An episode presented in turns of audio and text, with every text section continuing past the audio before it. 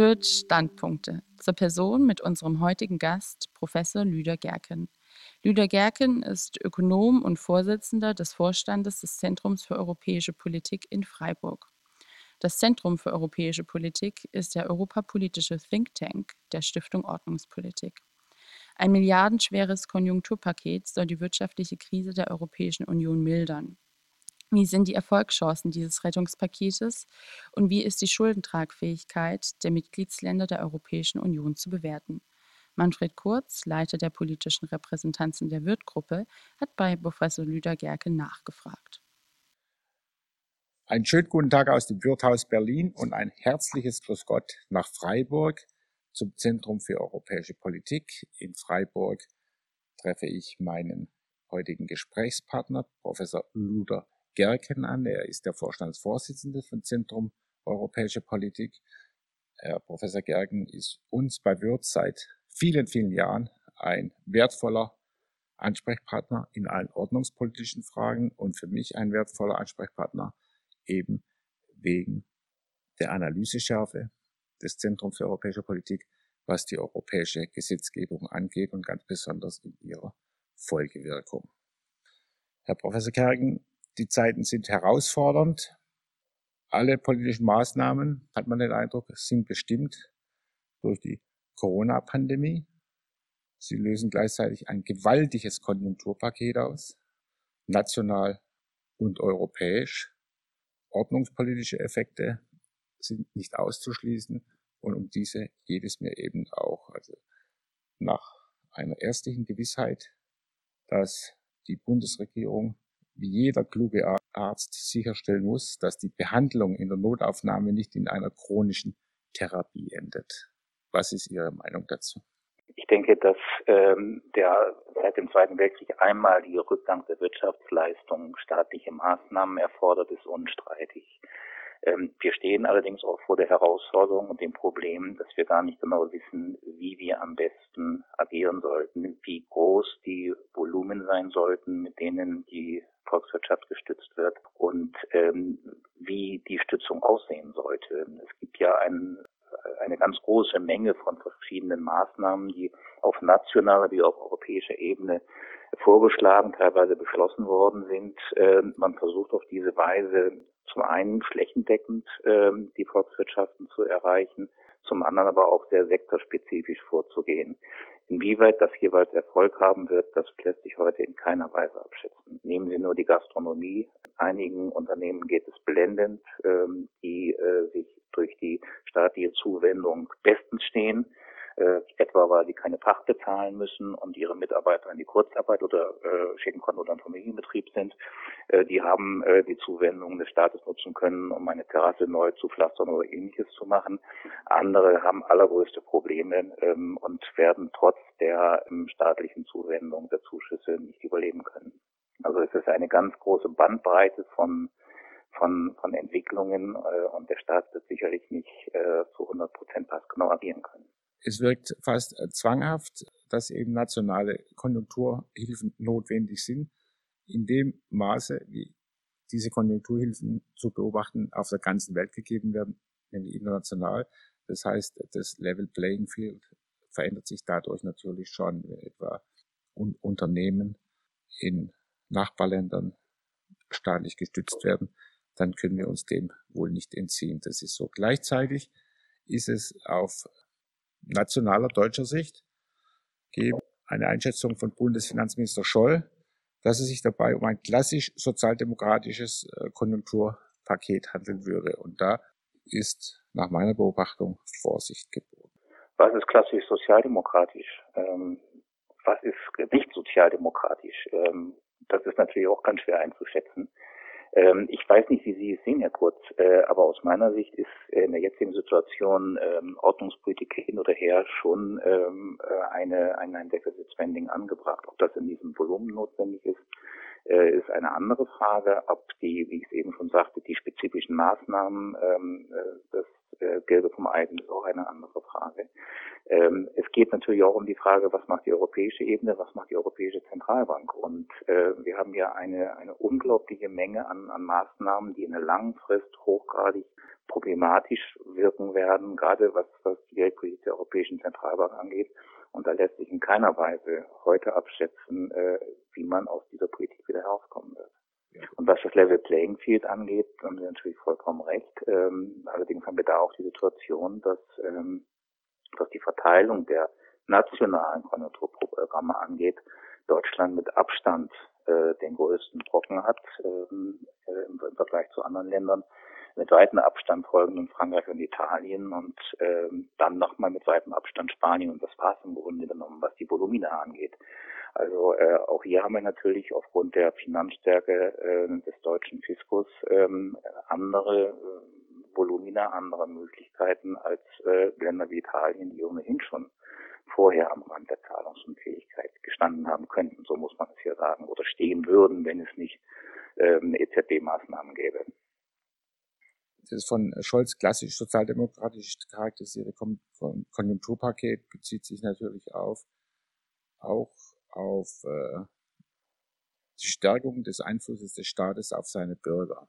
Also wir werden enger an den Staat geführt. Der Staat weitet seinen Einfluss aus und das wird er auch über Steuern tun und ganz besonders Steuern, die eine, jetzt eine Generation betreffen, die noch gar nicht in Brot, in Lohn und Brot ist. Das steht außer Frage, ja. Das steht außer Frage ähm, und es wird auch ähm, sicherlich dazu kommen, dass bestimmte Fördermaßnahmen ähm, nicht äh, 2021 auslaufen werden. Man wird weitermachen und äh, auf diese Weise wird die Abhängigkeit vom Staat äh, in etlichen Bereichen der Volkswirtschaft sicherlich nicht, nicht zurückgehen.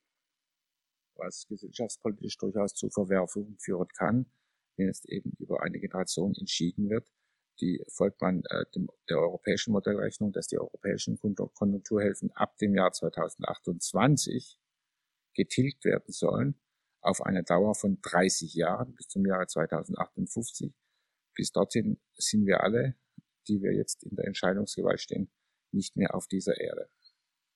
Ja, das ist vollkommen richtig. Ähm, allerdings ist die Strategie der Europäischen Kommission ja auch eine ganz andere. Äh, man will nicht nur in der aktuellen Konjunktursituation etwas unternehmen, sondern man will gleichzeitig auch Flöcke einschlagen, um sich dauerhaft ähm, äh, ein deutliches Plus an Einfluss zu sichern, etwa über die Verschuldungskompetenz. Und man ist ja auf dem besten Wege, das auch hinzubekommen. Bislang darf die Europäische Union sich nicht verschulden. Ähm, und jetzt ähm, haben die Vorschläge der Europäischen Kommission, aber auch der Vorschlag von Merkel und Macron eben doch zum Inhalt, äh, dass die Europäische Union sich verschuldet. Ja, das passiert zum ersten Mal und ist eigentlich ein Paradigmenwechsel.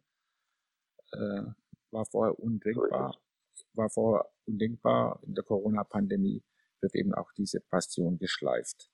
Und ich genau. gehe mal davon aus, dass es nicht bei diesen 500 Milliarden erster Tranche der Schuldenaufnahme bleiben wird, sondern es wird sich verselbstständigen und fortsetzen. Zur, Davon ist auszugehen. Zur Aber die Rückzahlung, ähm, die ja ähm, beschlossen werden soll von 2028 bis 2058, äh, lässt sich ja dann auch stemmen, indem weitere Schulden aufgenommen werden. Sie haben im Grunde genommen nur drei Möglichkeiten, das Geld zurückzubezahlen. Möglichkeit eins, Sie kürzen die Ausgaben im europäischen Haushalt. Das scheint mir politökonomisch mehr oder weniger ausgeschlossen. Option zwei, äh, sie stocken die Mitgliedsbeiträge auf. Ähm, das wird zu großen Widerständen gerade im Norden Europas führen, aber auch im Süden Europas. Option drei, die Europäische Union bekommt eine ein, eigene Einnahmequelle, wie zum Beispiel eine Digitalsteuer oder was ja auch eine Diskussion ist, eine ähm, CO2-Steuer ähm, auf, auf Importe und dergleichen mehr. Ähm, und wenn alle diese drei Optionen ausscheiden sollen, dann bleibt nur äh, die Option, äh, dass man äh, die Schulden, die man hat, durch neue Schulden äh, refinanziert. Also in die, in die Zukunft vertagt unter täglicher genau, weiter, weiter vertagt, genau. unter täglicher Mithilfe der Europäischen Zentralbank und sprich der nationalen Notenbanken, die die Dauer natürlich dann auch an Einfluss verlieren werden, die Notenbanken. Dann, wenn das ist ja ein ganz großes Problem, die, die Geldpolitik der Europäischen Zentralbank. Aber das ist ein anderes Thema. Anderes Thema, aber das Bundesverfassungsgericht ist nicht äh, umsonst darüber gestolpert. Hat also seinen Hintergrund. Nein. Es geht dann schlicht, schlicht, schlichtweg nur noch um, um die Schöpfung immer neuen Geldes mit allen Gefahren, auch was eine Inflationierung angeht. Bundesverfassungsgericht stand ja vor dem Dilemma, äh, auf der einen Seite die Unabhängigkeit der Notenbank respektieren zu müssen, also in die inhaltlichen Entscheidungen der EZB nicht eingrätschen zu dürfen und andererseits doch äh, mehr oder weniger offensichtliche Rechtsverstöße äh, anzuprangern. Und man hat dann versucht, einen Ausweg zu finden, indem man nicht das Ergebnis der EZB kritisiert, dieses gigantische Aufbauprogramm, sondern indem man äh, kritisiert hat, ähm, äh, dass das Verfahren nicht angemessen gewesen, ja. nicht recht, recht, rechtmäßig gewesen sei. Ja. Äh, das ja. wird aber die EZB nicht daran hindern, ähm, diesen Kurs weiter zu verfolgen. Und man hat ja auch gesehen, ähm, dass auch das äh, neue PEP-Programm gegen die Pandemie inzwischen auch substanziell aufgestockt worden ist, um ich glaube 600 Milliarden Euro. Also ähm, von daher, die EZB wird sich von ihrem Kurs durch das Bundesverfassungsgericht nicht abbringen lassen.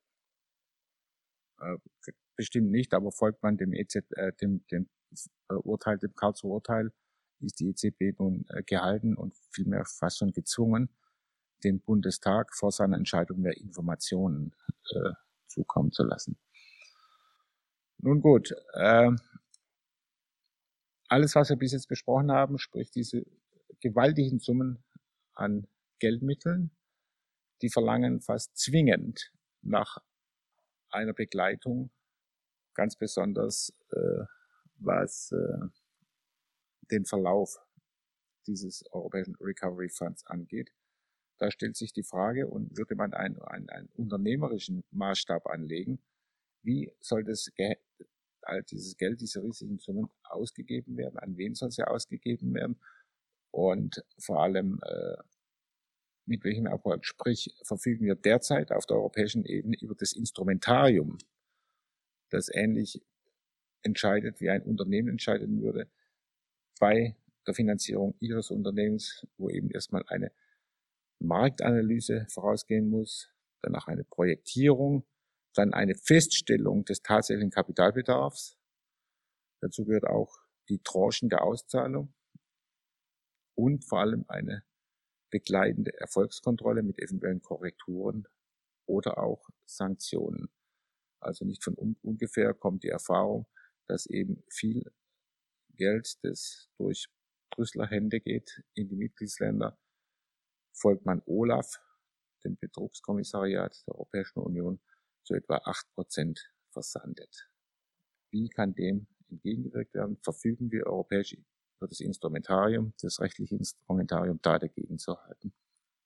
Das ist äh, eine hochpolitische Frage, Herr Kurz, äh, und sie wird auch politisch entschieden werden. Ähm, die Europäische Kommission hat ja vorgeschlagen, dass ein Großteil ihres geplanten Programmes von 750 Milliarden Euro über eine, das ist wieder so ein schönes Wort, eine Aufbau- und Resilienzfazilität finanziert werden soll. Alleine diese Fazilität soll 560 Milliarden Euro äh, ausmachen.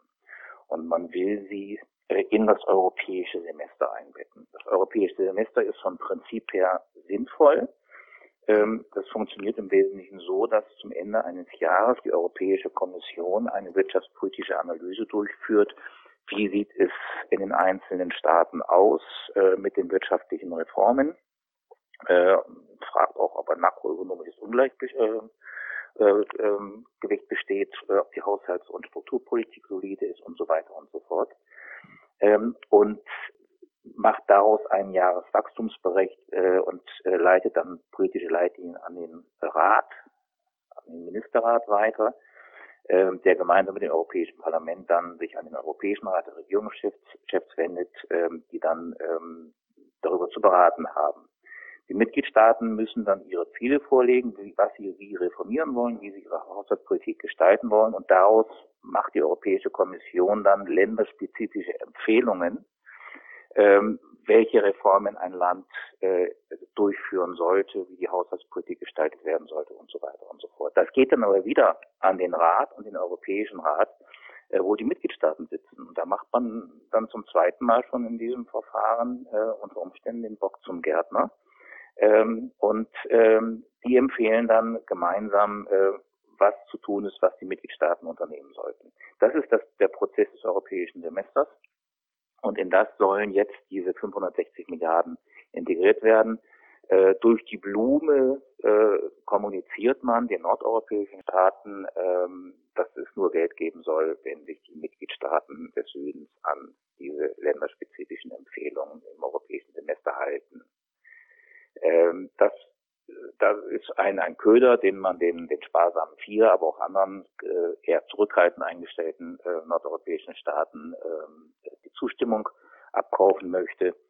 Ähm, die große Frage ist, äh, ob dann wirklich, wenn ähm, diese 560 Milliarden beschlossen worden sind und schließen können, ob dann wirklich der Prozess so funktioniert, dass einem Land, das die Reformen nicht durchführt, äh, die empfohlen worden sind, dann der Geldhahn zugedreht wird. Und da habe ich meine ganz ehrlichen Zweifel.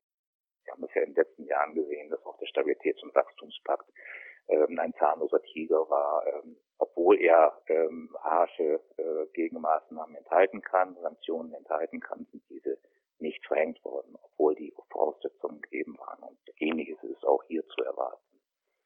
Und die südeuropäischen Staaten, allen voran Italien, aber auch Frankreich, machen massiv Druck, äh, dass äh, die, diese 750 Milliarden und insbesondere die 560 Milliarden, äh, die ich eben erwähnt habe, möglichst bedingungskonditionen frei gewährt werden.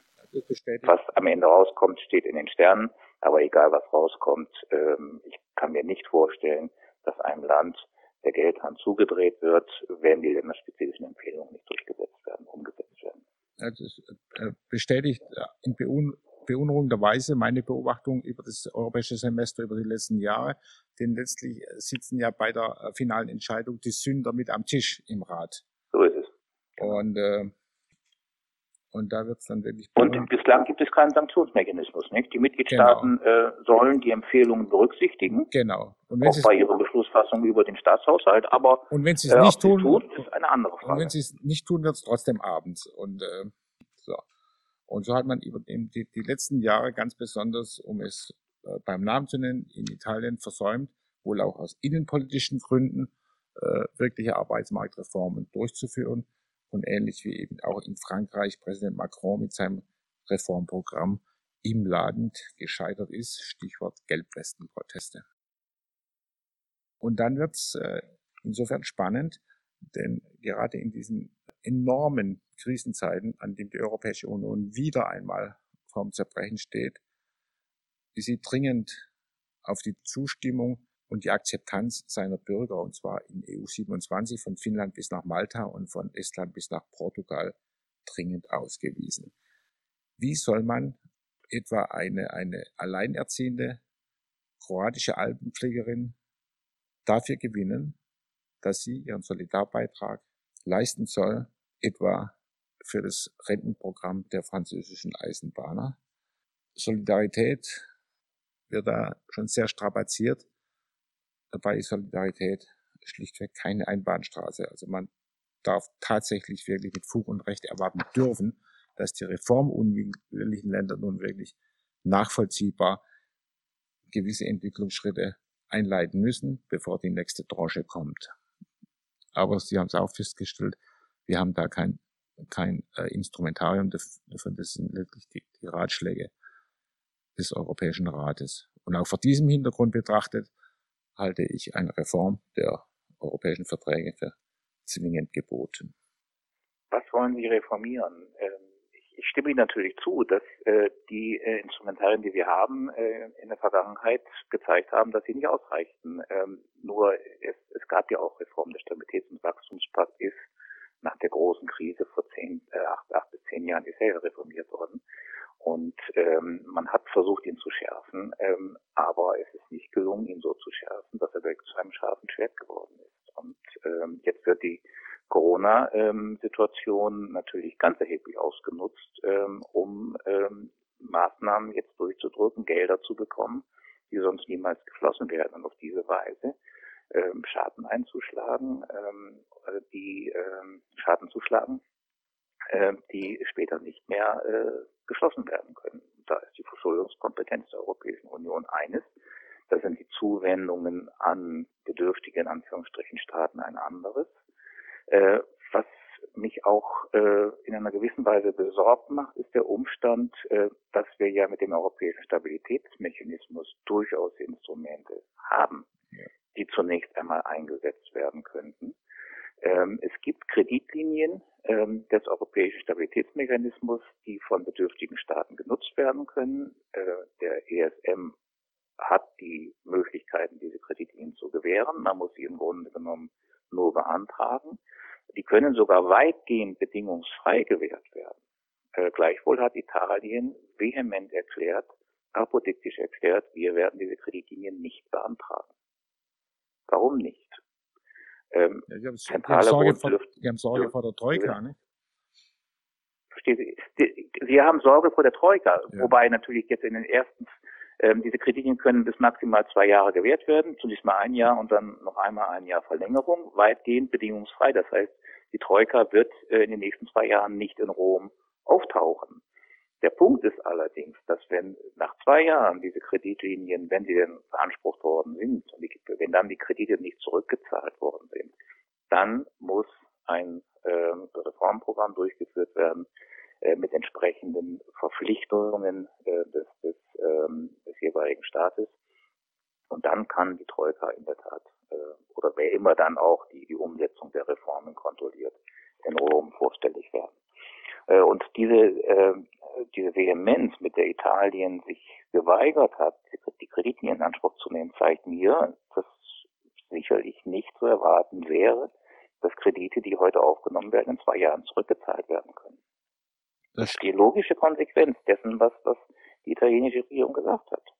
Die sind nicht in der Lage oder nicht bereit, Kredite, die äh, heute gewährt werden, in zwei Jahren zurückzuzahlen. Die steht zu befürchten, wie umgekehrt als Folge daraus eben auch zu fürchten besteht, dass den Bürgern, besonders den Bürgern der Nordländer, der Glaube an die Europäische Union weiter verloren geht und die uns schlichtweg von den Fahnen gehen. Also noch ist nichts ausgeschlossen, dass es eben populistische äh, Strömungen nicht nur in Italien gibt, eben durch Lega Nord, und, äh, sondern eben auch in nordeuropäischen oder vor allem in den Visegrad-Ländern. Ähm, das heißt, die, ja, die Zentren. In jedem Land gibt es eine antieuropäische äh, Partei, in den Niederlanden sogar zwei.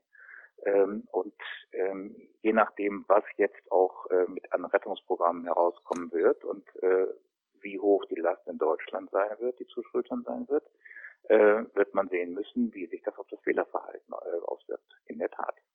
Wir sind nun äh, vor einer Situation, die uns förmlich dazu zwingt, die Wirtschaft in Gang zu bringen, den Motor anzuwerfen.